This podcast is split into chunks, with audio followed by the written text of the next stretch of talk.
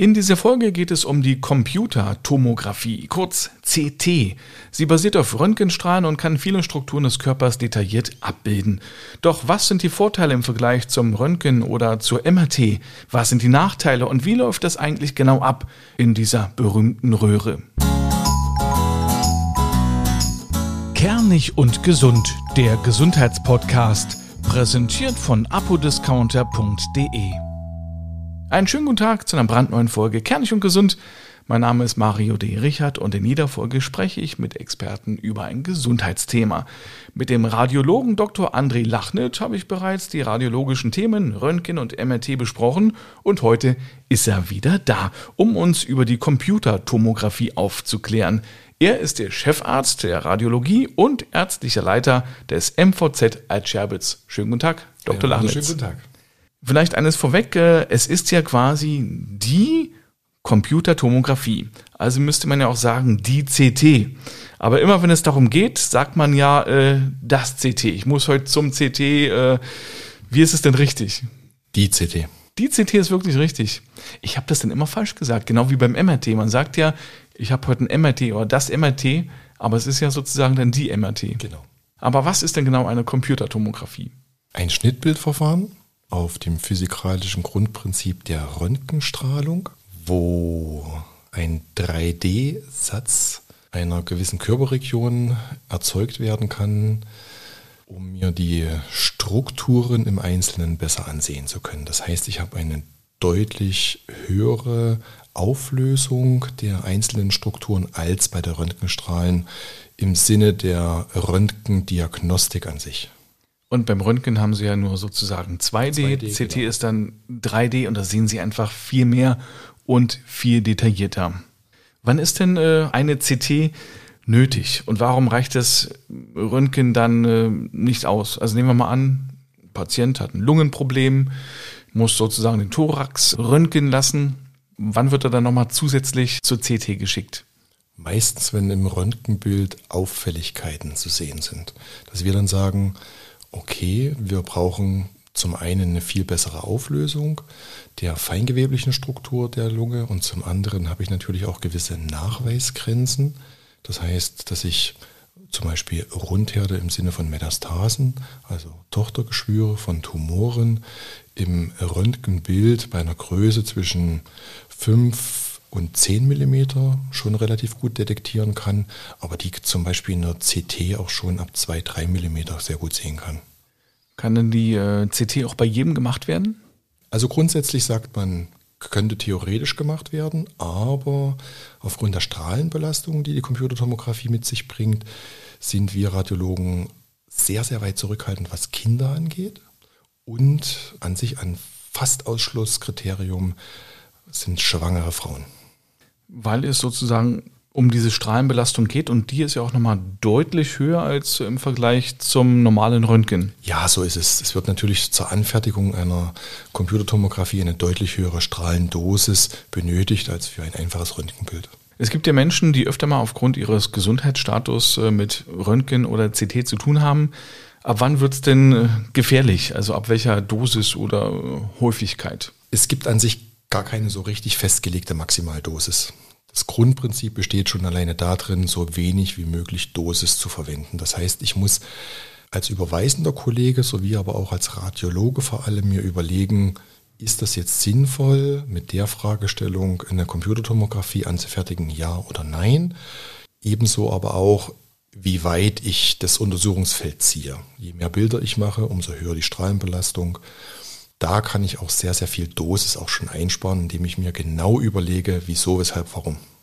Und wahrscheinlich auch deshalb ist es einer der Gründe, dass man immer diesen Röntgenpass ja eigentlich hat, um genau zu gucken, äh, muss das jetzt wirklich nochmal sein oder gab es vielleicht nochmal ein Vergleichsbild dann und wann und eben damit man wirklich jetzt nicht äh, 20 Mal im Jahr äh, zur CT rennt. Genau. Kann denn manchmal die MRT das CT ablösen, um die Strahlenbelastung zu reduzieren? Ja, kann sie.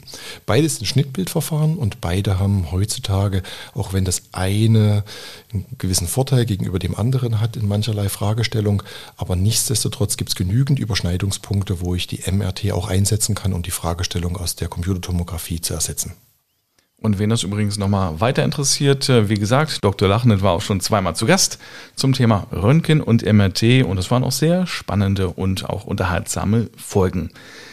Wie genau läuft denn so eine CT-Untersuchung ab? Ist das äh, parallel wie beim MRT? Ja, quasi gleich. Also Patient kommt an, meldet sich an, wir schauen auf den Überweisungsschein, wir schauen uns den Aufklärungsbogen an, wir sprechen meistens mit dem Patienten vorher, um natürlich auch die Kontrastmittelgabe abzuklären, ja oder nein, ein gewisses Risikoprofil abzuklären.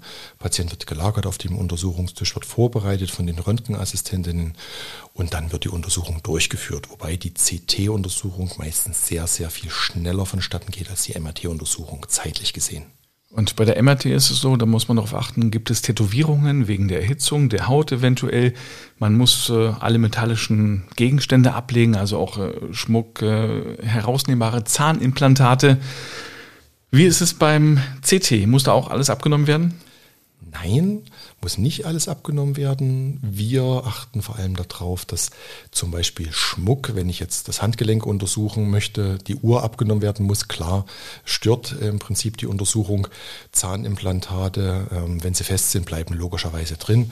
Wenn sie locker sind, werden sie ja häufig mit rausgenommen, aus dem einfachen Grund, es gibt doch immer wieder mal Patienten, die das Kontrastmittel nicht vertragen, die wegen der Kontrastmittelgabe im Nachfeld erbrechen müssen.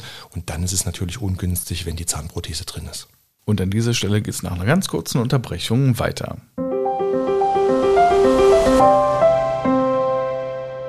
Werbung. Wenn Sie für die Hausapotheke etwas brauchen oder die Reiseapotheke ausstatten wollen, finden Sie viele tolle Angebote bei apodiscounter.de mit Rabatten bis zu 60 Prozent. Obendrauf gibt es auch noch einen Wechselwirkungscheck. Da können Sie gleich online überprüfen, ob sich die gewählten Arzneimittel miteinander vertragen. Und an der Kasse geben Sie den Rabattcode Kernig5 ein und sparen ab einem Einkaufswert von 30 Euro 5 Euro. Am besten gleich mal reinklicken auf apodiscounter.de.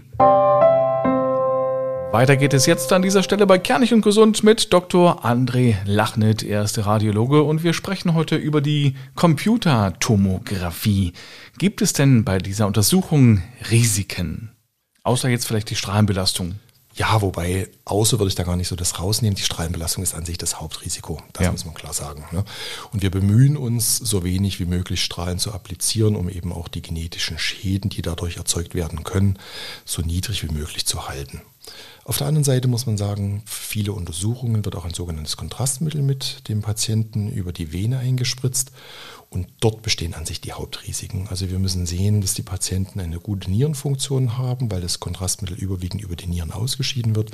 Wir müssen uns anschauen, dass die Patienten eine normale Schilddrüsenfunktion haben, weil das Kontrastmittel für die Computertomographie sehr jodhaltig ist und dort überwiegend natürlich auch für eine Schilddrüse mit verstoffwechselt werden kann und das dort nicht zu sogenannten autonomen Reaktionen führen darf. Und wir müssen uns anschauen, ob die Patienten gegebenenfalls auch eine Jodallergie haben. Das sind so die Hauptrisiken an der ganzen Sache. Das heißt, Patienten, die tatsächlich auch ein Schilddrüsenproblem haben, können dann nicht mit Kontrastmittel untersucht werden? Das kommt immer wieder darauf an, was das für ein Problem ist. Patienten mit einer Unterfunktion, die freuen sich eher darüber. Nach einer CT hat man ungefähr ein Depot von vier bis sechs Monaten Jod in sich. Also das heißt, das ist eher positiv auch für diese Patienten. Aber Patienten, die eine Überfunktion der Schilddrüse haben, die kann ich eben in eine sogenannte autonome Reaktion hineinführen. Das heißt, dass die Schilddrüse außerhalb des Kontrollmechanismus der körpereigenen Hormone dann funktioniert. Wie machen Sie das?